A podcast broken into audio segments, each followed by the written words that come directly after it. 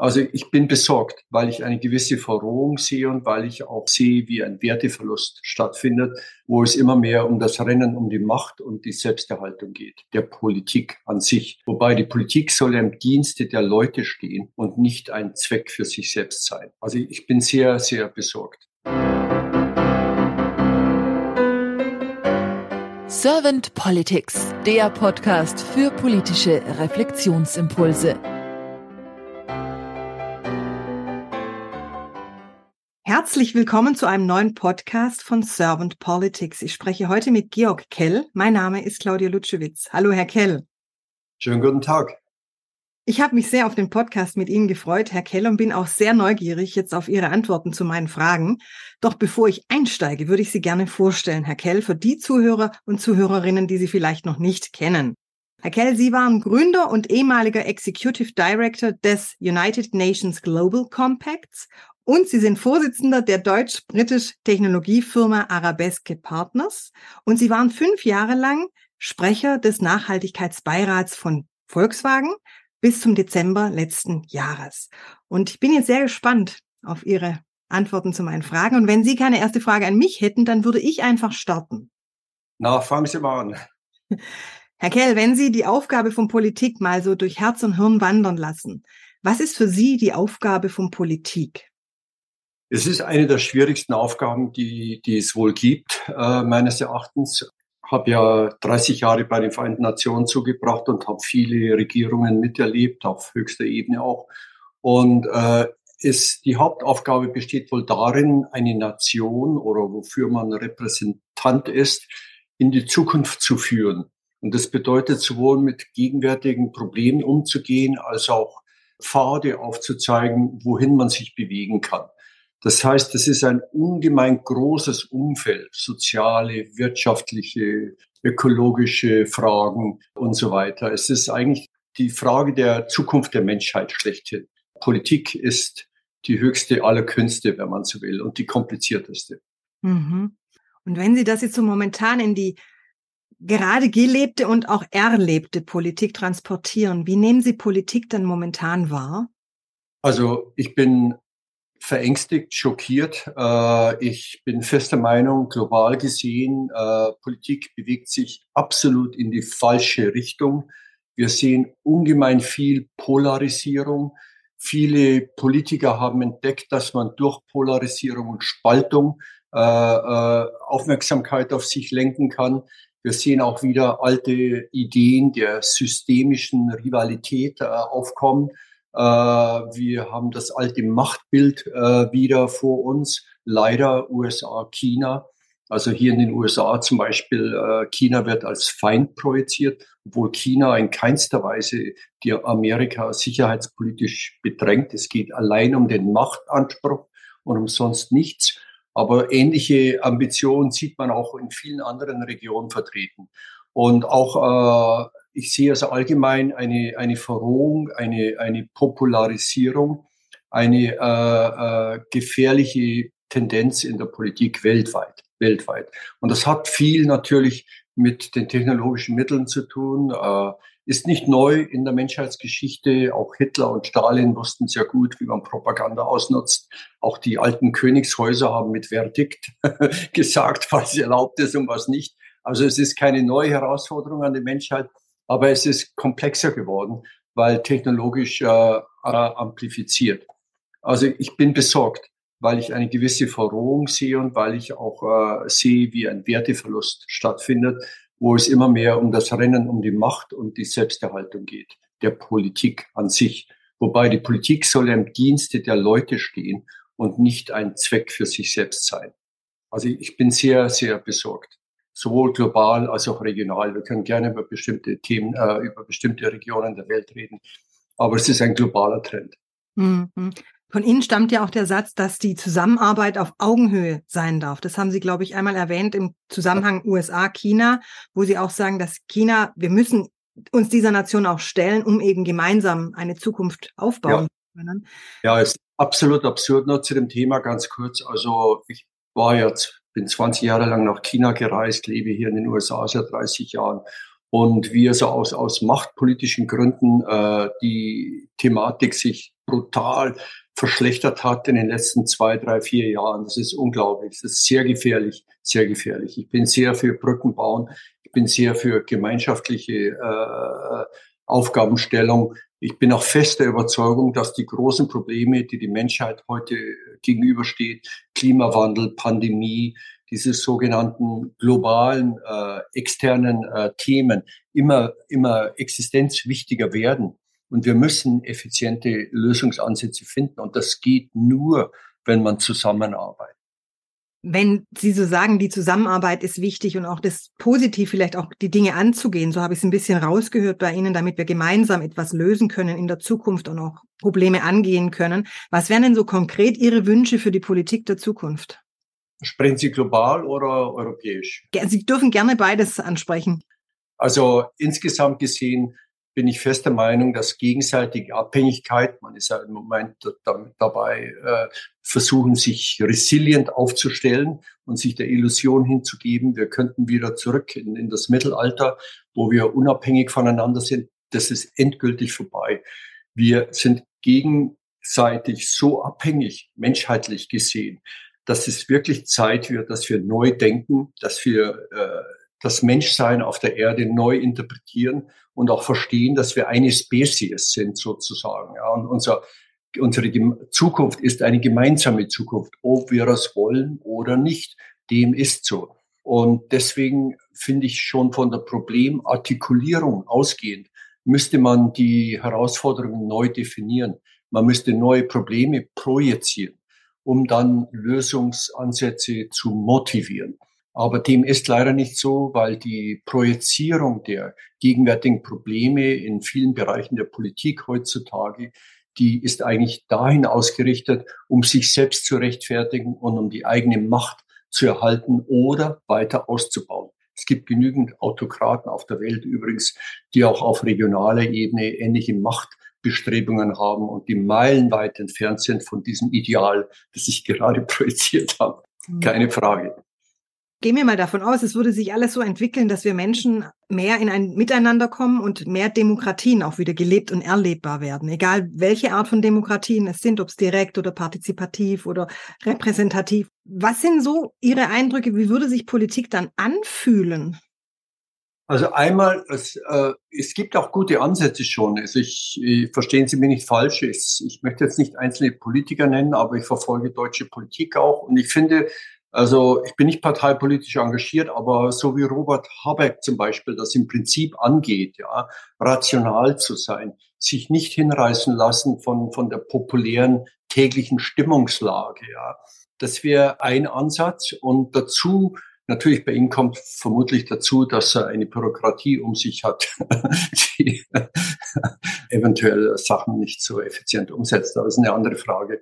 Aber vom Ansatz her ehrlich sein, die Probleme rational analysieren und dann Zukunft zu projizieren in einem Maße, dass man die Leute nicht für dumm verkauft oder ihnen nur äh, den Himmel auf Erden verspricht durch Subventionen, was nicht möglich ist, äh, langfristig gesehen, sondern auch von den Leuten etwas erwartet und die auch herausfordert und sagt, schaut her, das ist unsere gemeinsame Herausforderung. Das sind die Optionen, die wir haben. Und wir können jetzt entweder den Kopf in den Sand stecken oder wir können die Hemdsärmel aufkrempeln und auch was machen.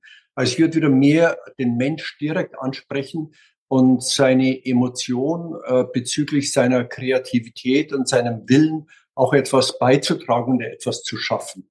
Also gerade in Deutschland, wenn ich das so sagen darf, ich bin ja seit 82 aus Deutschland weg, da habe ich im Laufe der Jahre beobachtet, wie, wie sozusagen die verteilungspolitischen Aspekte äh, eindeutig dominieren und eigentlich der Mensch gar nicht mehr herausgefordert wird, etwas zu leisten und etwas beizutragen. Ja. Jeder wird zum Empfänger und zum passiven Spielball äh, der Begünstigung.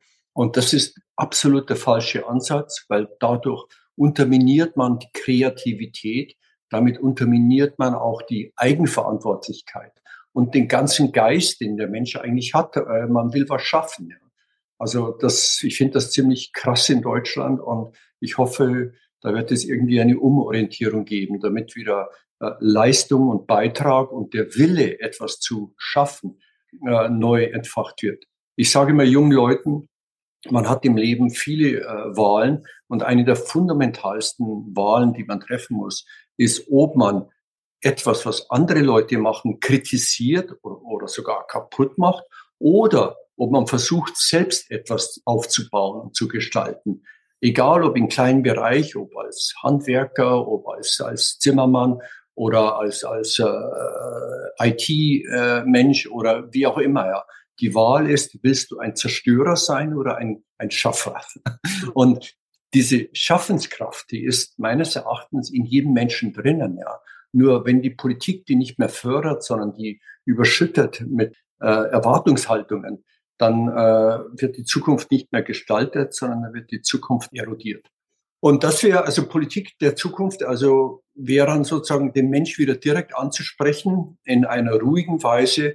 Das wird natürlich voraussetzen, dass man es schafft, irgendwie diesen, diesen Lärm der täglichen Meinungskohorten äh, zu übergehen. Und dazu bedarf es einer neuen, einer neuen Stellungnahme. Und da müsste sich mehr Leute zusammenfinden, um das gemeinschaftlich zu tun. Also ich zum Beispiel, ich würde Robert Habeck gern persönlich unterstützen, weil ich finde diese Art und Weise, wie man mit Themen umgeht, die, die richtige und auch eine zukunftsweisende. Aber wenn dieser Mann dann nur kritisiert wird, äh, aus populistischen Gründen wohlgemerkt, äh, dann hat diese Art der Politik wenig Zukunft. Mhm. Leider. Ich bringe im Podcast gerne die Frage, manchmal nenne ich es Glaskugelfrage, manchmal nenne ich es Kanzlerfrage. In Ihrem Beispiel würde ich sie gerne Kanzlerfrage nennen. Zwar stellen Sie sich mal vor, Herr Kell, Sie wären jetzt Bundeskanzler geworden in Deutschland. Sie wohnen jetzt zwar schon lange in den Vereinigten Staaten, aber ich denke, Ihr Herz schlägt bestimmt auch ein bisschen für Deutschland. Stellen Sie vor weiter, Sie hätten ein Team an Ihrer Seite, das wie Sie schwingt und auch sagt, wir brauchen diese Innovation, diese Schaffenskraft und nicht dieses Zerstörerische, sondern dieses gemeinsam nach vorne zu schauen, etwas Neues zu erschaffen und unser Mut oder auch die Kreativität zu nützen. Was wären denn so zwei bis drei Ihre Fokus- oder Herzensthemen, je nachdem, wie Sie es nennen wollen, die Sie mit Ihrem Team gleich zu Anfang anstoßen wollen würden? Also einmal, ich bin zu alt, um Bundeskanzler zu werden. Zweitens, äh, äh, von der Thematik her, also in meinem Beobachtung, es gibt zwei große Themen, die sich überlappen und die die Zukunft bestimmen werden.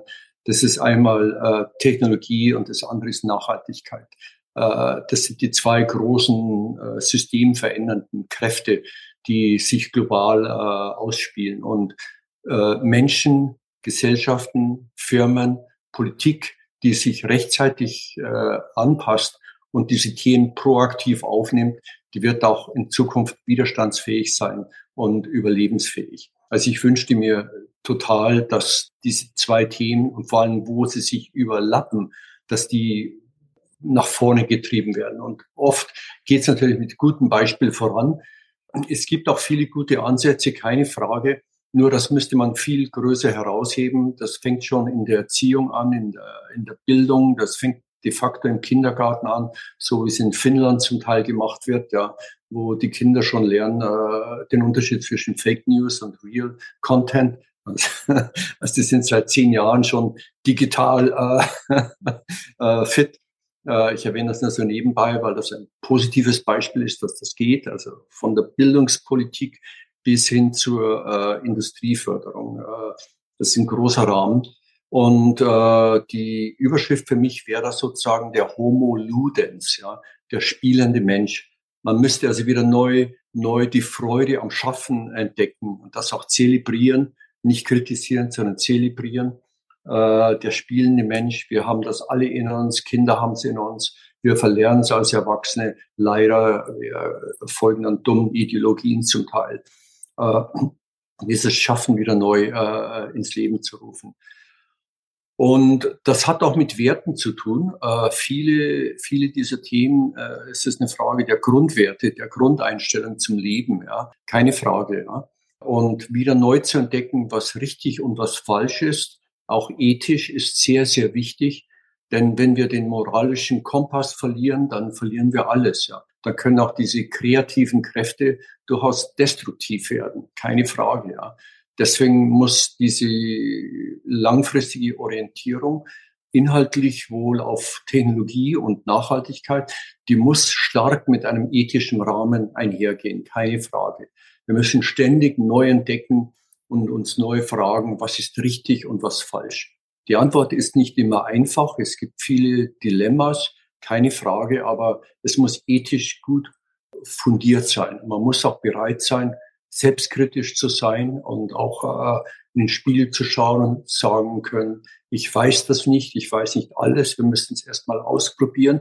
Und wenn es gut geht, dann machen wir weiter. Wenn sich herausstellt, es geht nicht gut, dann müssen wir gemeinschaftlich uns zu einerkennen, dass wir einen Fehler gemacht haben. Und das ist auch menschlich und normal.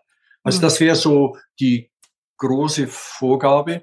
Äh, ich weiß, da viele Details fehlen, äh, gerade was sicherheitspolitisch würde ich ungemein, äh, deutscher Bundeskanzler, ich bedauere sehr, dass die Ukraine-Krise nicht ausgenutzt wurde, um mit Frankreich wieder viel enger zusammenzuarbeiten, dass das europäische Projekt nicht wirklich vorangetrieben wird dadurch, sondern dass wir wieder einseitig äh, uns durchmogeln, zum Teil die Pudels von US-Außenpolitik werden, äh, ohne ein europäisches Rückgrat aufzubauen.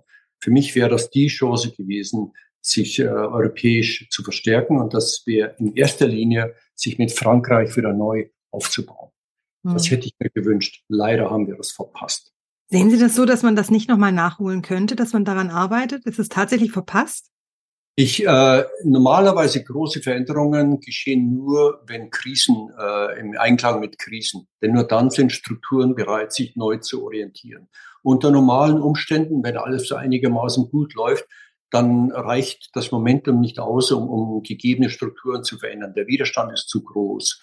Es bedarf immer einer Krise, um etwas Neues zu schaffen. Ohne Krise kein Neuanfang. Das klingt jetzt banal, äh, aber ich erlebe das auf Firmenebene. Äh, bei Volkswagen war es so, nur durch die Dieselkrise ist die E-Mobilität äh, eingezogen, sonst wäre sie nochmal um drei, vier, fünf Jahre verschleppt worden, äh, wenn nicht mehr. Äh, das ist auch in der Politik so, das ist bei internationalen Organisationen so, das ist sogar im privaten Bereich so wenn wir nicht äh, Krisen erleben in unserem privaten Leben, dann haben wir auch wenig äh, fundamentale Gründe, uns neu aufzustellen. Schauen Sie, wenn wir eine Tragödie erleben, alle von uns erleben Tragödien im Familienbereich.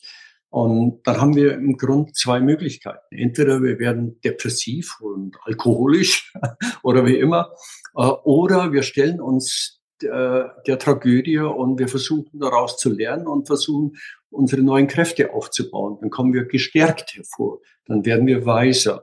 Äh, und in der Politik ist es genauso. Und die Ukraine-Krise war und ist eine echte Krise. Und das wäre die Möglichkeit gewesen, diesen Neuansatz äh, mit Europa viel, viel forcierter vorzugehen, als es leider äh, nicht geschehen ist. Hm. Herr Kell, wir kommen langsam zum Abschluss vom Podcast. Eine letzte Frage habe ich noch an Sie.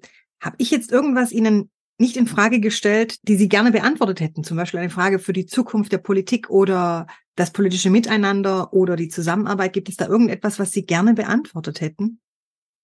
Ich glaube, wir haben die großen Themen aufskizziert. Äh, es gibt viele Detailaspekte, die wir nicht besprochen haben. Vor allem geht es dann immer darum, wie macht man das ja in der Praxis, weil es ist ja einfach, äh, so allgemeine Weisheiten von sich zu geben, wenn es Weisheiten überhaupt sind. Es ist viel schwieriger, das dann praktisch zu machen. Ich glaube, wichtig ist auch für die Politik der Zukunft mit gutem Beispiel vorangehen. Das ist fundamental wichtig. Also man muss wirklich leben, woran man glaubt. Ja. Äh, und wenn man das nicht lebt, dann ist man nicht glaubwürdig. Und die Versuchung des Populismus, die Versuchung, äh, schnell ein paar Punkte zu machen, wenn man auf den Gegner einschlägt, die ist wahnsinnig groß und die ist allgegenwärtig, vor allen Dingen mit den sozialen Medien und diesen ganzen Fake News. Äh, und ich wünschte mir auch, dass wir wieder zurückkommen und uns mehr auf glaubwürdige, traditionelle News Sources verlassen und die als Basis für Debatten und Diskussionen dann verwenden. Also nur in meinem eigenen Leben, ich, ich, äh, ich habe, ich glaube, sechs tagtägliche Newspapers unterschrieben, nur um, um, um guten Journalismus wieder zu fördern. Ja. Also mir tut's wirklich weh, wenn ich sehe, wie wie viele meiner ehemaligen Freunde, äh, die im Journalismus tätig waren weltweit, wie die einfach ihren Job verlieren, weil guter Journalismus wird nicht mehr gefragt. Uh, it's pay by play und uh, the more fake news, the more lies, the more hatred, the more pornography, the, the better it sells. Ja. Disgusting, disgusting. Also ich wünschte mir auch da, dass da ein, ein, ein Gegenpol wieder aufgebaut wird und das geht nur, indem man kollektiv zusammenarbeitet. Mhm. Uh, da müsste es mehr das Thema müsste größer rausgebracht werden, man müsste mehr zusammenarbeiten und gleichgesinnte Leute müssten quasi einen Neuanfang machen. Hm. Sie haben vorher den Homo Ludens angesprochen und weil Sie jetzt gerade mit der Zusammenarbeit auch angesprochen haben und für mich das faire Verhalten da auch so ein bisschen durchgeschimmert hat, wäre für mich der Homo reciprocans auch sehr wichtig, der ja fair im Miteinander ist, so dass ich denke, wir dürfen es doch gerne mischen und dann noch diesen Homo conflictus, den Sie vorher angesprochen haben, dass wir nur durch Krisen wachsen, wäre doch ein wunderbarer Dreiklang, die drei, oder? In der Tat, da stimme ich Ihnen völlig zu.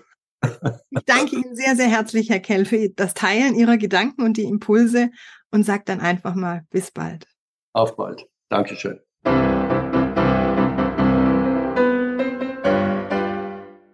Servant Politics gibt's auf Spotify, Apple Podcasts und überall, wo es Podcasts gibt. Abonniert uns gerne und hinterlasst uns eine Bewertung. Servant Politics, der Podcast für politische Reflexionsimpulse.